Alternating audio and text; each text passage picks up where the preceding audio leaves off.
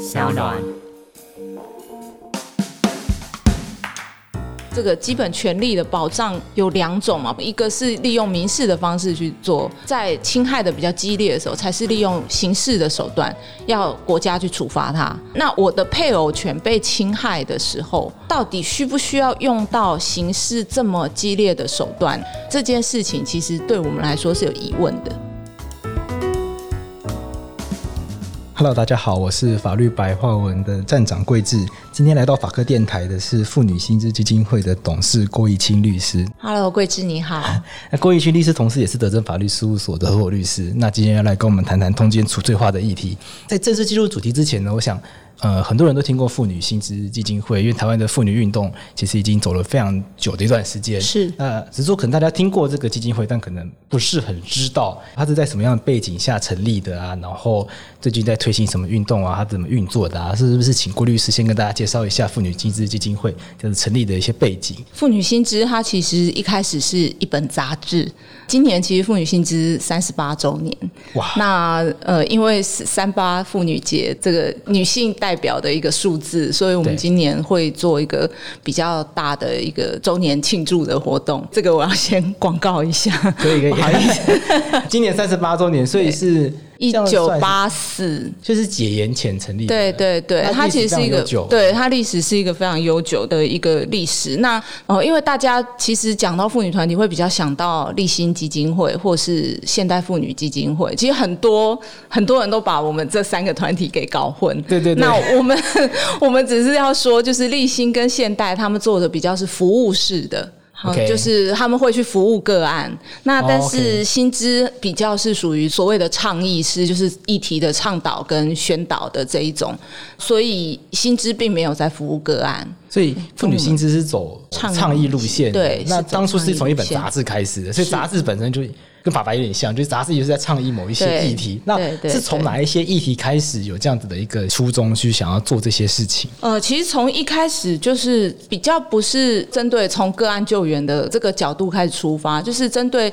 整个就是法律上面对女性不公平的现象，比如说像是那个民法修正，那个时间正好呃民法还没有修正，那时候因为民国七十四年民法亲属篇有做一次最大的修正，那薪资是在那个之前成立的。哦，那个时候的妇女地位仍然是非常低落的，就是。从这样子的方向，然后在社会上面有应该要怎么样的提升妇女的地位，比如说在政治上的地位，在家庭上的地位等。等从这样子比较宏观式的角度去出发。哦，所以那个年代的背景就是，譬如说我学法律的时候，会有那种很久以前的亲属法条文，譬如说什么呃，就是要冠夫要冠夫姓啊，然后如果离婚的话，什么监护权监护权原则上归父亲这些类型的规定都还在的那个时代，是是。OK，所以从那个时代开始就关注妇女的议题，对。那一路到现在，目前妇女薪资基金会呃有倡议哪些议题？当然今天讨的是同居除罪化嘛，那还有没有一些其他的妇女议题？我们自己都在说新知住海边，管很宽，管很多，对，管很宽。然后我们董监是住在深坑里头，我们自己会这样子自嘲哈。因因为像是我们主要目前处理的大概有六个面向，一个是针对婚姻家庭的部分，因为这一直是呃妇女议题的主要的部分。那那我们在婚姻家庭，像通奸除罪化，一直是我们很重要的一个议题。好，那婚姻家庭另外一个让我们很很重视的议题，就是婚姻平权啊。是，嘿，所以那个同婚的这个部分，薪资也是做了跟其他的性别团体做了非常多的努力。所以妇女团体不一定只关注女性的权益的意思嘛？因为婚姻平权通常大家想到的可能是多元性别啊、同志族群的权利。对对，因为薪资其实是从以前关心妇女的权益，其实跟整个社会的大方向是一样，就是从妇女地位的提升。转变为性别平等的概念，那性别平等就是已经不只是妇女，而是说包括其他的性少数族群的地位的提升，以及它的平等权的提倡。所以我们现在我们比较号称自己是一个性别团体，因为大家想到妇女就想到是女性，然后就是生理女性，对，就逐渐逐渐的走向其实是更关注其就是性别本身，对对对，就不再特别去强调是这个生理女性的这个部分。没错。那目前在法律上，我们还有一个目前正在积极推动的一个，就是妨害性自主罪章的修正。是，好，因为我们希望是可以把所谓的积极同意模式，因为这个讲出来又很久，就是积极同意模式这个概念融入到妨害性自主罪章里头。所以我们目前正在做这个努力。那另外在社会上面的议题，比如说公共上面的议题，像是幼儿托育、长照，哦，这个也是呃，新知一直在经营的。一些公共政策上面的议题。那还有教育的部分，因为是做性别，所以性别平等教育最近有非常多的争议。那这个部分是我们最近比较关注的一个部分。那当然，妇女在政治上的平权是我们一直在关注的方向。托育跟长照好像是因为女性比较常被要求做些事情，所以它就成为你们关注的一个政策方向嘛？对，它的起因的确就是因为托育长。长照在做这样子的事情里面，它有很大的性别议题，意思就是说，会去做托育、会去做长照的人的性别仍然是以女性居多。对，所以在这两个议题上面，当然性别的问题就被凸显出来。是，那我们关注的就是。性别上面有不平等现象的这些议题的存在，所以这两个议题很自然而然就纳入我们关注的范围，就等于是因应台湾社会的少子化跟高龄化。因为幼托跟长照其实它对应的就是少子跟高龄。那在少子跟高龄的部分，到底政府应该采取什么样的政策？那在雇主的立场，他要怎么样去对他的员工，去协助他的员工，在员工照顾他的小孩或照顾他的长辈上面会有一些比较安心的措施，这些都是我们想要去推动的。那为什么又会关注到通奸除罪化这个议题？因为大家想到通奸罪，通常想到就是。呃，家庭失和或者是老公外遇，嗯、所以大家对于通奸罪的通常想象那个状况，嗯，是一个保护女生的、保护妇女的一个制度。因为因为男生，大家想到通奸，通常是出去的拈花惹草的，通常是男生，所以就会觉得说通奸是一个保护大老婆的一个很重要的武器。那这样子的一个权利，在什么样的机缘或者在什么样的想法上面，呃，妇女心思会去开始关注，然后甚至是希望朝向除罪化的方向去前进。哦，其实我们所遇到的，一开始当然也是因为个案的进来嘛，就是不管是大老婆，不管是小三，我只能说女性啊，哈，遇到外遇这样的问题的时候，他们常常会找妇女团体来求救。是，那渐渐的，我们就发现，其实这个议题里面有很严重的性别的问题存在，也就是第一个凸显的，就是被告的女性的人数是非常多的。那后来经过统计，哈，像是一百零八年的法务部的呃有关这个妨碍婚姻及家庭罪章的这个统计，哈，它最多当然就是通奸罪，哈。那在刑法里面的被告的性别比例差距是非常非常的悬殊的，是女性是全部的被告比例里面只占百分之十三，哦，真的哦？算过，对，所以台湾的女性非常的乖。譬如被检察官起诉，认为有犯罪嫌疑的。对，而且是被裁判确定的。OK，这判决有罪的人百分之八十七，八七趴是男性，是的，男女性只占十三趴。对，女性只占十三。是女生相对守法。对，女生其实真的是相对守法哈。那就算是像毒品这样子的案件，女性也都是属于非常少，大概二十几趴，最多也就这样。对，因为毒品它适用的就没有什么性别的。对对对，那我我还是要说一下，我觉得台湾女性真的是蛮乖的，因为我有看到。法务部的统计说，德国的女性犯罪比例是百分之十九，英国女性是二十六，纽西兰是二十，但是台湾的女性只有十三趴左右，优于所谓 OECD 这种对 先进国家，很奇怪。好，那但是呢，在通奸罪的部分，侦查终结，这是一百零八年的哈，侦查终结的起诉人数，男生是两百八十人，女生是两百六十八人。就几乎已经一半了，对，几乎已经是四十九趴的那一半的数字。那裁判有最确定的人数，男生是一百五十九人，女生是一百七十人，还多于男性。其实每年当然是浮动的啦，当然了，有些当然是今年起诉，明年才判。对对对，其实当然是浮动的哈。那只是无论如何，我们看到至少都是维持一个五十五十的比例。对对，它就在一半上下。尤其是早年的话，更是女性会多于男性。真的吗？女性的被告对，过去女性会被告会多于男性。那目前的话，这几年大概都是五十五十左右。那跟我们呃薪资去看所谓性别问题，就是在发生这样一个问题的时候，它是不是性别的比例会非常的悬殊嘛？是。那妨碍性自主的话，因为像是女性是告诉人比例是很高，所以它是一个很明显的性别议题的一个罪。那在通奸罪这个，从他的被告的比例也看得出来，因为他是女性的比例非常非常的高。看得出来，他也是带有性别问题，因此新知也因为这样就开始重视这个通奸的问题。那更何况，就是通奸罪之前也是有做过大法官解释的哈。那大法官解释的，他们认为这个通奸罪合宪的这个问题，他的那个理由是说要维持这个家庭。对，维持家庭的这个和谐。那但是，呃，在我们所碰到的案例里面，几乎没有家庭是告了通奸罪之后还能够继续和谐的维持家庭。那几乎都会破碎。对，因为其实只要我想，贵智也是律师，大家都晓得，只要一个家庭进入了法院，几乎他不可能很难啦，因为法庭上什么话都讲得出来。对，要在和平相处，几乎是不太可能的啦。啊、所以他能够维持这个家庭婚姻和谐及健全家庭这件事情，我们我们认为通奸罪是没有办法达到这个目的。所以就很妙，就是因为大家想象就是说。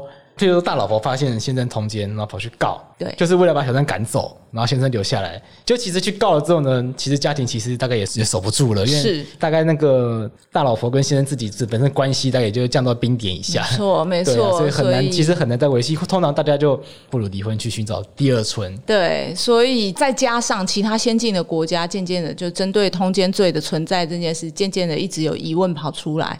日本跟中国是完全没有通奸罪这个东西的。那韩国的话，去去年的时候也被大法官宣告这个通奸罪违宪。那所以其实我们认为这是一个世界潮流的趋势。所以其实这个议题我们已经主张了十几年了。我有个有趣的问题，可能帮听众朋友问，就是说，因为刚刚提到女性的被告人数比较多，可这会不会是通奸罪它本身的本质啦？譬如说，大老婆发现老公外遇，那老公极少会跟男生外遇嘛，因为都结婚了，通常是异性恋男性，对不对？所以老公外遇对象通常是女性。在这种情况下，通奸罪被告是女性，本来就蛮正常的。会不会这个罪的本质就让他可能女性的比例本来就比较高？这个就牵扯到刑事诉讼法的二三九条，告诉不可分这件事情。OK，嘿，因为如果我要告的话，哈，就是刑事诉讼法两百三十九条的意思是说，你不管提告，不管是撤告，只要针对其中一个被告去提告或撤告，效力就给予其他的共同的被告。我是犯罪被害人，那我去检察官去警察局提告。查下去发现还有还有很多共同的被告，比如说有人帮忙把风啊，有人觉得这人去偷东西啊，反正就很多人帮忙，要告就要全部一起告，要撤就要全部一起撤。所以在通奸罪里面，理论上本来应该是呃小三跟先生理论上算共犯嘛，对，应该要要告一起告，要撤一起撤。对，但是因为两百三十九条就有一个但书，就是只有这一条是例外，通奸罪这一条是例外的，我可以只撤对先生的告诉，然后对于小三的部分留下来。是，因此看到的现象就是很多的老婆一开始先提告的时候，两个人都被告进去嘛，先生跟小三都被告进去，但是之后他们就只有针对先生的部分撤告，所以到最后只有小三的部分被留下来了。理论上，如果说他继续有告诉不可分适用的话，其实不会女性的比例占这么高。法律白话文的新书《台湾法律上册》已经开卖喽！我们挑选一年之中台湾历史上法律上重要的日子，让大家更认识这片土地的故事。我们也准备了购书优惠，要给三岸的听众朋友。如果大家来到法白官网购买《台湾法律上册》，输入折扣码 Podcast 零一即可享有免运费优惠，千万别错过哦！提醒你，这本书是上册，所以它只会有一月到六月。之后我们还会推出下册，再请大家拭目以待喽。可能大家会有疑问的地方，就是那不就是法律希望大老婆把小三赶走的一个方法吗？就是你就是我就是只告小三呐、啊，因为我就是不希望他留在这个老公身边呐、啊。对，但是我们是认为，就是权利的保护这件事，要保护我的配偶权这件事情哦。应该这样说啦，一般来说，这个基本权利的保障有两种嘛。被受到侵害的时候有两种，嗯、一个是利用民事的方式去做，是就是类似损害赔偿，请求他赔钱。是那另外一个方式才是在侵害的比较激烈的时候，才是利用刑事的手段，要国家去处罚他，哦，要他去罚钱，要他去坐牢。对，理论上是这两个手段。那我的配偶权被侵害的时候。他到底需不需要用到刑事这么激烈的手段去保障这个我配偶权的存在？这件事情其实对我们来说是有疑问的。我们在说的所谓的基本权利的保障，原则上是一些类似像自由权、哈平等权或是诉讼权等等，它是属于比较维持生存的基本的这样子个。可以跟可能跟我们人的生存是有一些关系。是，那我是觉得配偶权这个东西，它其实它的核心到底是哪些？那它的必须要由国家去处罚的这个核心权利。有到这样子的程度吗？这件事情其实我们是认为是没有的啦。他应该是用私权纷争的方式，也就是说民事去请求损害赔偿的方式去解决，这样就已经对他这个所谓配偶权的保障已经是足够的。因为这毕竟是男女相爱的问题。是有时候这样子，就是说有种说法是说感情出现裂痕，某种程度上也不能够只怪某一方。当然先生劈腿，当然太太也有可能劈腿啦，这都是不忠不好的事情。可是某种程度上也没办法说谁有绝对的对或谁是绝对错。当然第三者进来破坏，当然也有。需要来责备的地方，嗯，可是由国家透过制裁、刑事制裁，因为通奸罪理论上是可以坐牢的，是，只是实际上没有人这样判而已。对对对，就是后来会就让人很难理解，是说今天破坏感情或者是感情生变有严重到需要坐牢吗？是，会有一个这样子的问号出来。对，就是那再怎么样，就是你们的感情嘛，那你们的感情大不了你们就这这辈子再也不要见面。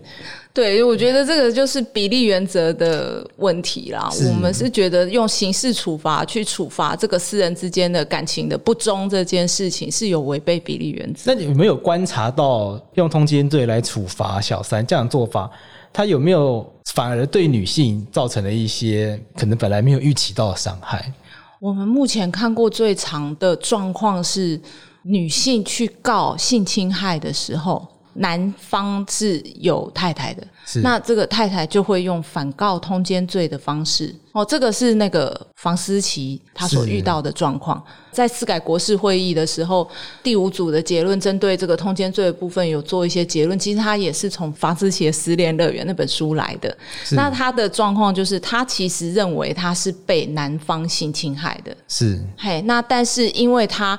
没有办法去证明这个是一个性侵害，其实这个就又牵扯到那个妨害性自主罪的本身它处罚范围的问题啦。是是是。对，那但是无论如何，的确有很多这种女方她认为是性侵害，但是在法律上她没有办法该当性侵害罪名。哦，没有办法去处罚这个男性的一些漏洞的存在，还有证据没有办法举证的，证据不足啊，对这样状况，对，到最后这个呃性侵这边没有办法成立的时候，这个大老婆反而可以用这样子的方式去让这个性侵的被害人，就是让他背上通奸罪的被告的这样一个罪名。呃，因为现在这个妨碍性自主罪的规范的方式是说，你不可以违背他人意愿，不可以强迫别人跟你发生性关系嘛。是，所以在举证上，我们讲打诉讼需要有证据，所以举证的时候，检察官就要证明他有一个强迫人家的这样子的事实出来。但有时候不是那么好证明，因为因为毕竟这种事情通常只会发生在很私密的地方，就通常不会有摄影机，通常不会有录音机，那也，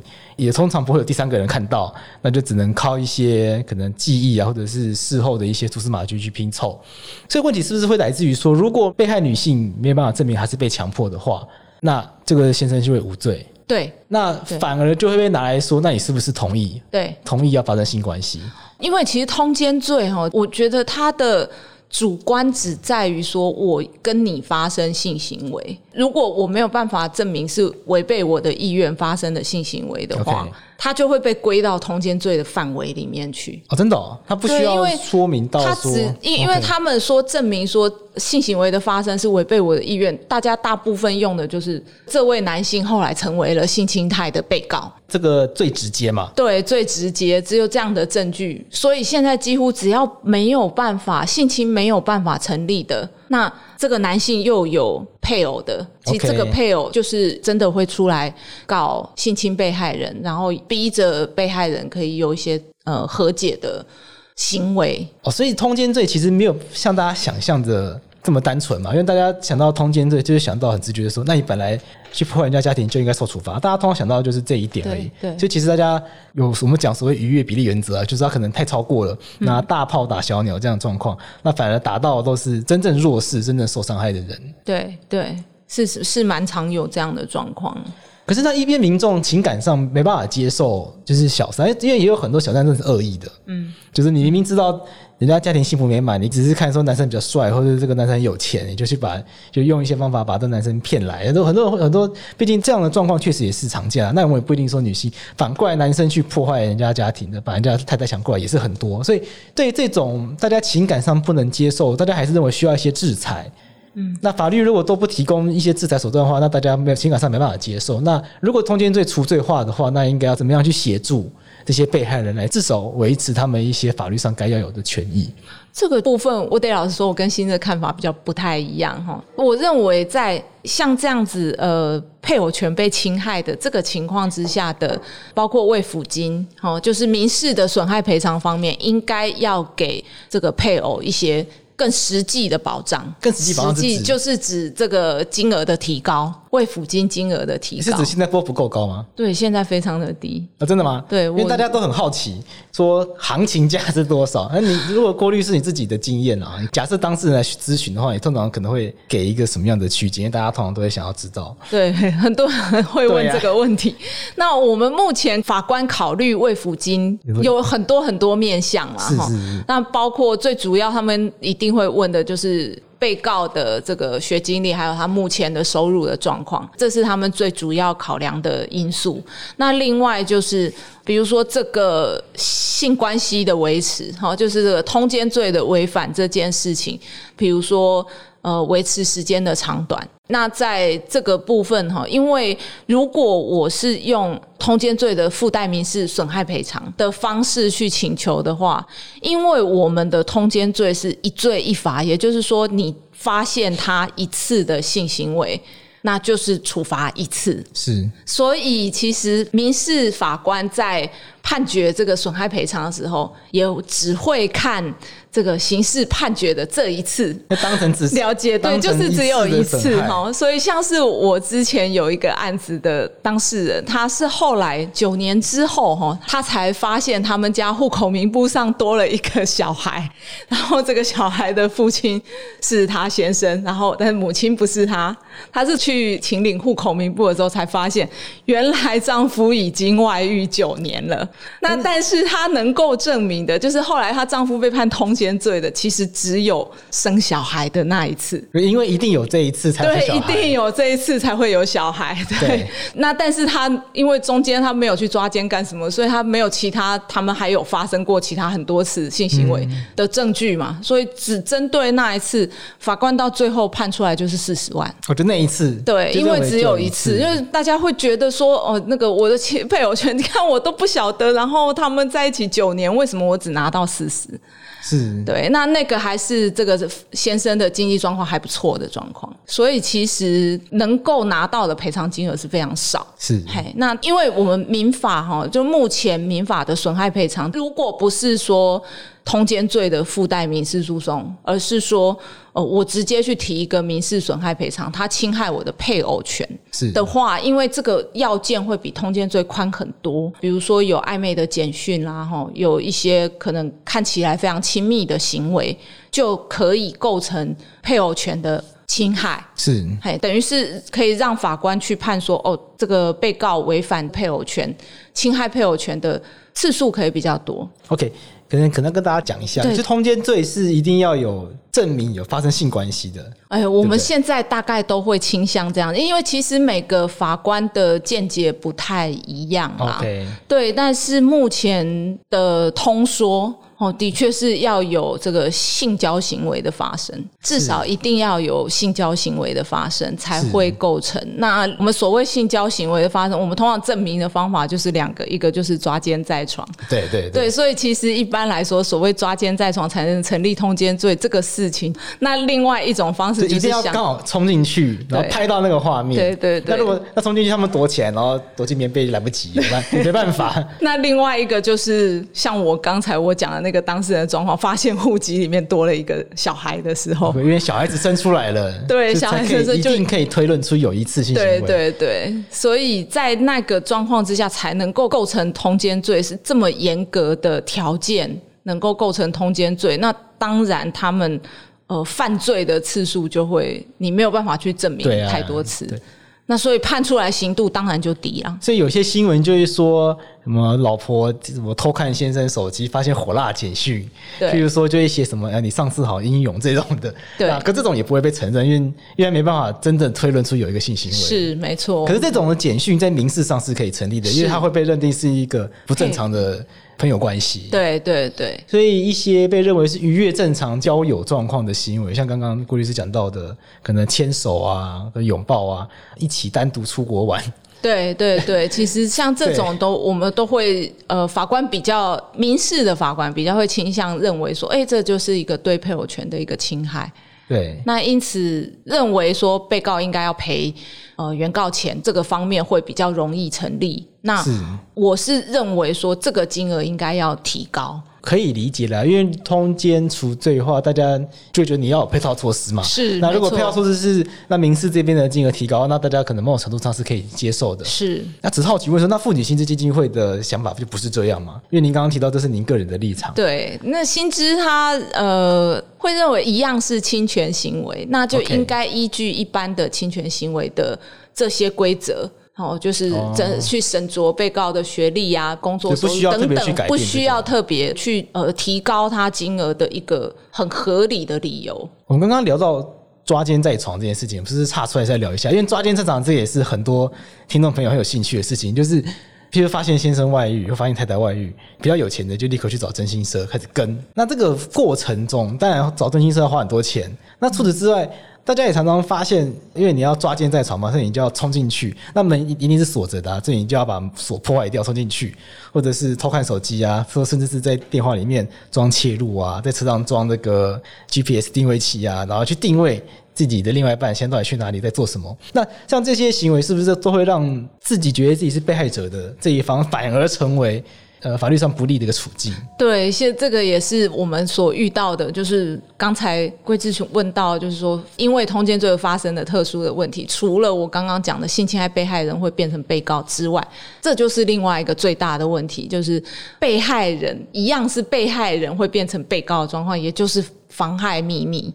好，在妨碍秘密这方面，因为其实说你要维持我这个配偶的配偶权，哈，因为这样而去侵害你先生，甚至侵害第三人的隐私权，这件事情在法律上是不允许的。是，而且其实我看过最高法院的判决，他很直接的就写说，隐私权的侵害的保障是绝对大于配偶他本身配偶权被侵害的这样的一个保障。是，所以在法律上，其实隐私权的保障它是更优于这个家庭的权利被侵害的这个状况哈。所以妨害秘密罪的它的刑度是比较高的。哦，真的哦。对，妨害秘密的刑度是比较高，因为通奸罪是一年以下。对，通奸罪其实很轻。对，那妨害秘密是可以高到五年左右的。因为它的区间比较宽。是，它区间比较宽。那所以，如果说因为偷偷的去装什么 GPS 啊，偷偷的去装那种 App 去偷看这个手机的简讯等等之类的状况，这个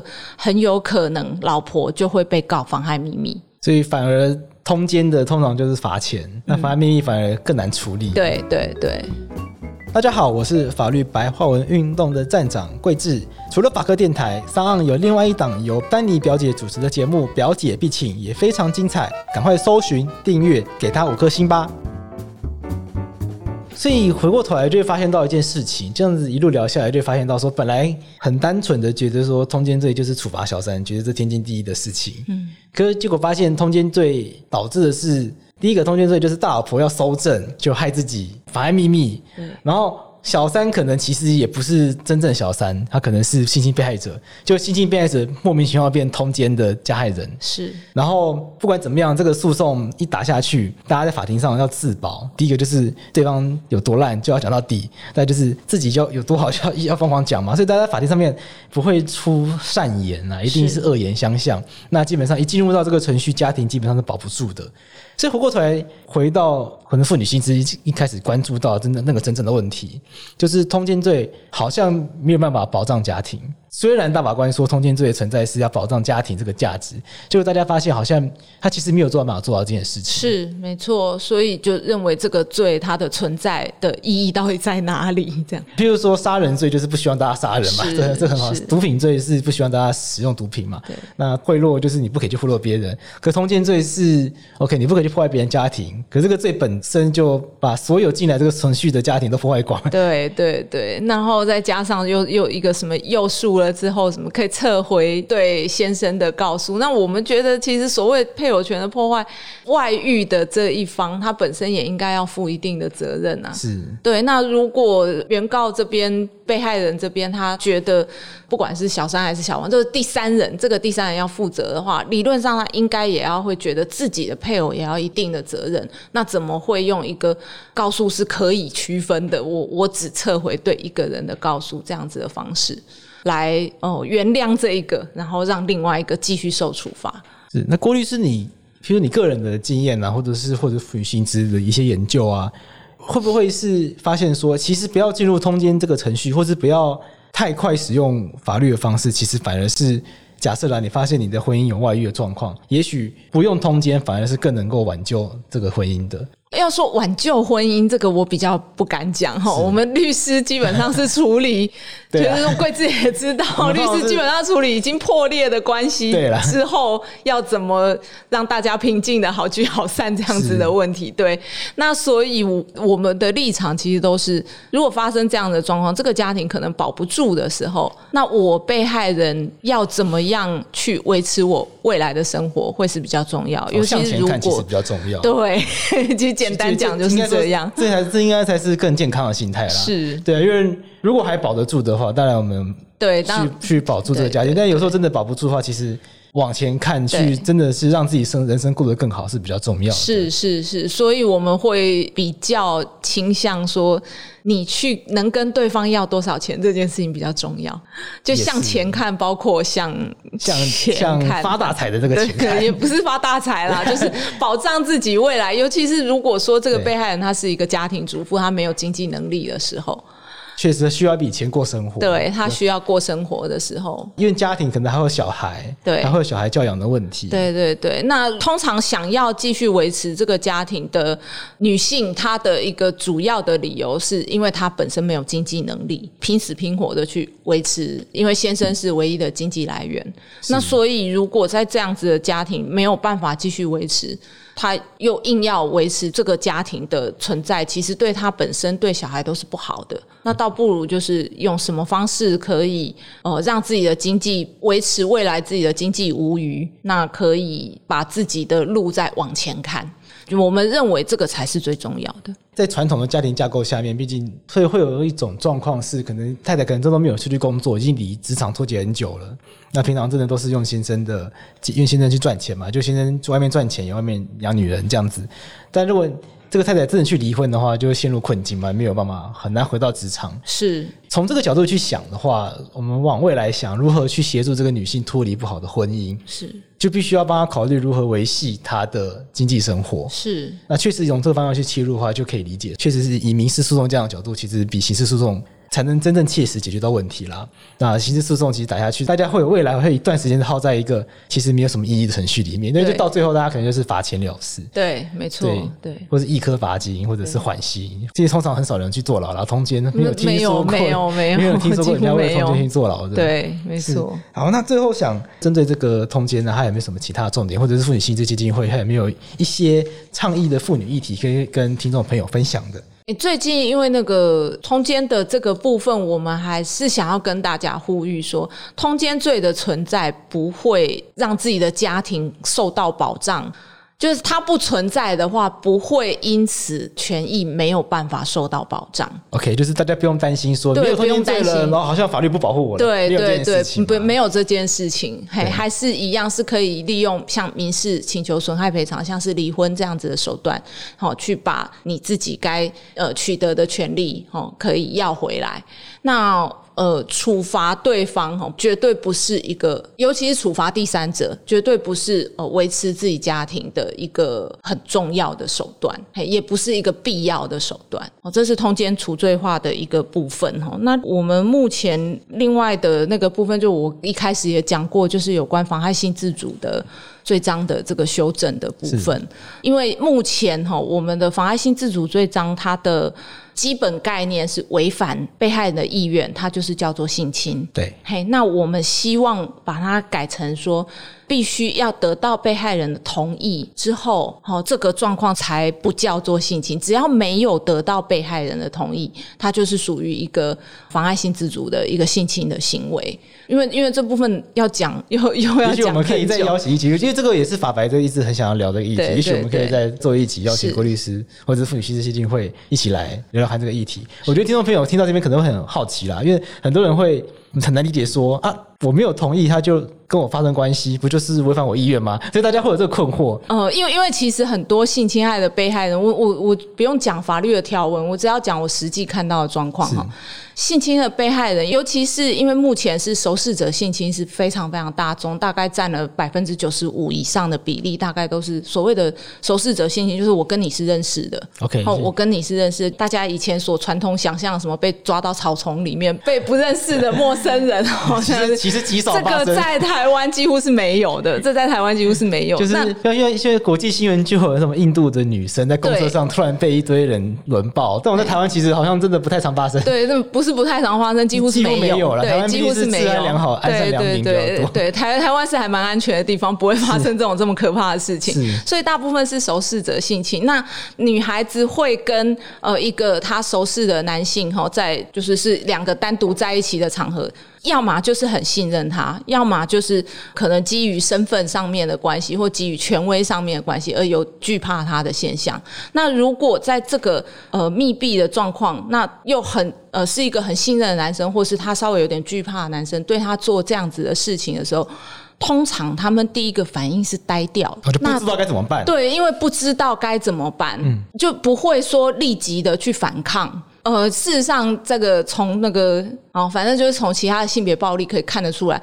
女性会这样立即去反抗对她施以性暴力的人，通常都是不认识的人才会这样。是因为不认识你突然这样对我这样做，我一定很直觉。对我很，我可以很直觉的推开。但是如果是认识的人，其实大家通常的第一反应不会是这样。对，所以他可能是呆掉了，然后不知道如何反应的状况。那这个时候就会让对方觉得我是愿意的。OK。好，所以在这个状况之下，要去成立性侵，其实是非常困难的。哦，哎，这真的需要再用另外一集来解释。对，但是这个，对对。但我觉得这边可能听众朋友就可以稍微可以理解说，哎，为什么？那他差在哪里？为什么我们希望往这个方向去前进？